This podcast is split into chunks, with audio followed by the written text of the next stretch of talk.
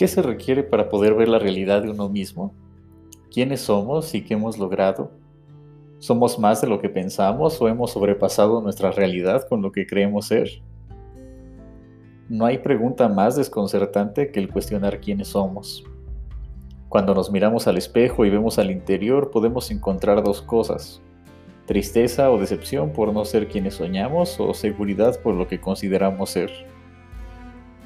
Hay quienes no soportan la prueba del espejo, pues en su reflejo aparece aquello que se carga en el corazón, como si lo que vemos no solo correspondiera a nuestra imagen invertida, sino también realizar un escaneo de lo que nos habita. Suele ser común escuchar de personas que se menosprecian, pero también hay quienes se perciben demasiado suficientes.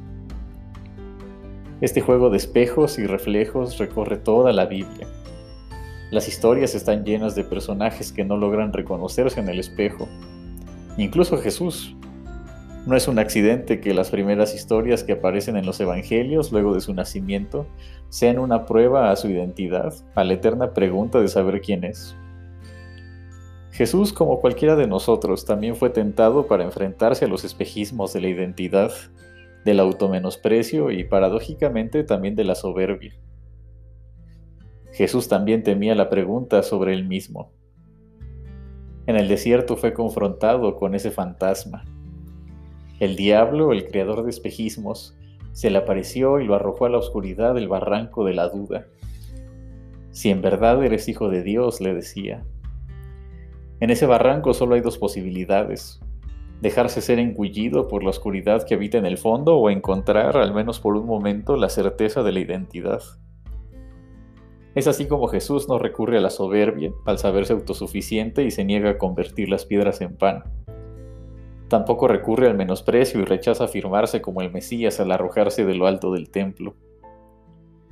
Espejismos todos. Tener alimento cuando se está hambriento, demostrar al mundo quién es uno mediante artificios o conseguir lo anhelado postrándose al creador de ficciones. No fue sencillo para Jesús, los evangelios insisten demasiado en su hambre y en el desierto como para suavizar el relato. Como a cualquiera, el creador de espejismo se le presentó en el momento de mayor vulnerabilidad. Justo es así como los espejismos se presentan, en el momento en que nos sabemos débiles, en el tiempo en que rozamos con la inestabilidad y con los pensamientos que cuestionan el por qué existimos y caminamos. Los espejismos no aparecen cuando hay satisfacción, ni cuando nos rodea la certeza del milagro de saberse pleno. Los espejismos que aparecen en el desierto de la existencia siempre aparecen en nuestros desiertos como pequeños oasis en que podamos mojar los labios y apaciguar la sed. Pero esos oasis no son reales. Son espacios imaginados, ficticios, que funcionan como calmantes, pero no más. Algunos calman la sed al convencerse de estar vacíos, otros mojan sus labios al aislarse y creerse la historia del poco significado que tiene su vida. Hay otros que se dejan envolver en el oasis de la soberbia creyendo que en el horizonte hay agua suficiente como para nadar como si estuvieran en el mar. Pero el espejismo es solamente eso, un espejismo que por más que se persiga siempre aparecerá en el horizonte de la ansiedad. El peligro de correr tras el espejismo es que terminará alcanzándose y así como los náufragos en su desesperación toman agua de mar, los peregrinos del desierto pueden convencerse de que la arena es agua e intentar beberla. Ninguno sobrevive. Esta semana hemos visto en las noticias lo que sucede cuando se vive entre espejismos. Un hombre, el más poderoso entre muchos, ha decidido seguir la fantasía de que ha ganado por el amor de un pueblo y de que miles de personas conspiran en su contra. Los hechos dicen otra cosa y muchos cercanos y aliados han tomado distancia, pero ese hombre sigue persiguiendo el espejismo que considera necesario para sobrevivir. Aún más, la voz del creador de ficciones se ha encarnado en unos cuantos que lo alientan.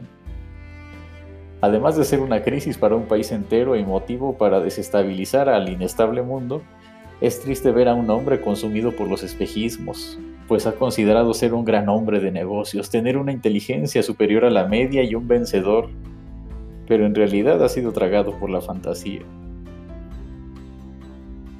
Es seguro que muchos de nosotros no contenderemos por un puesto político ni vamos a tener la visibilidad de aquel hombre, pero bien podemos aprender de él lo que sucede cuando vivimos entre espejismos y no permitimos escuchar la realidad sobre nosotros mismos.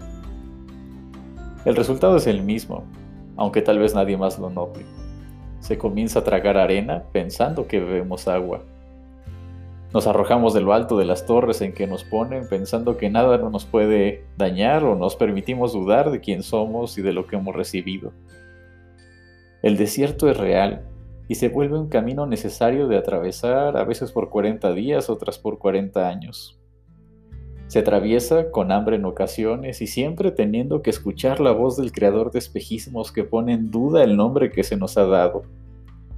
La arena es la misma, convencerse de que no hay motivo para estar aquí o creerse ser el único que realmente es suficiente.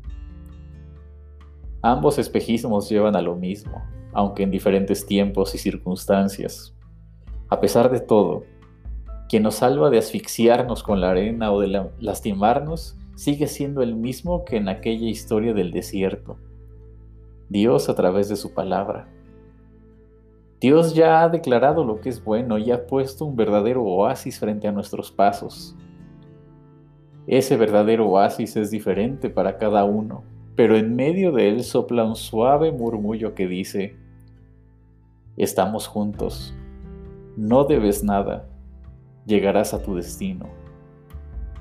Y esas palabras son agua de vida.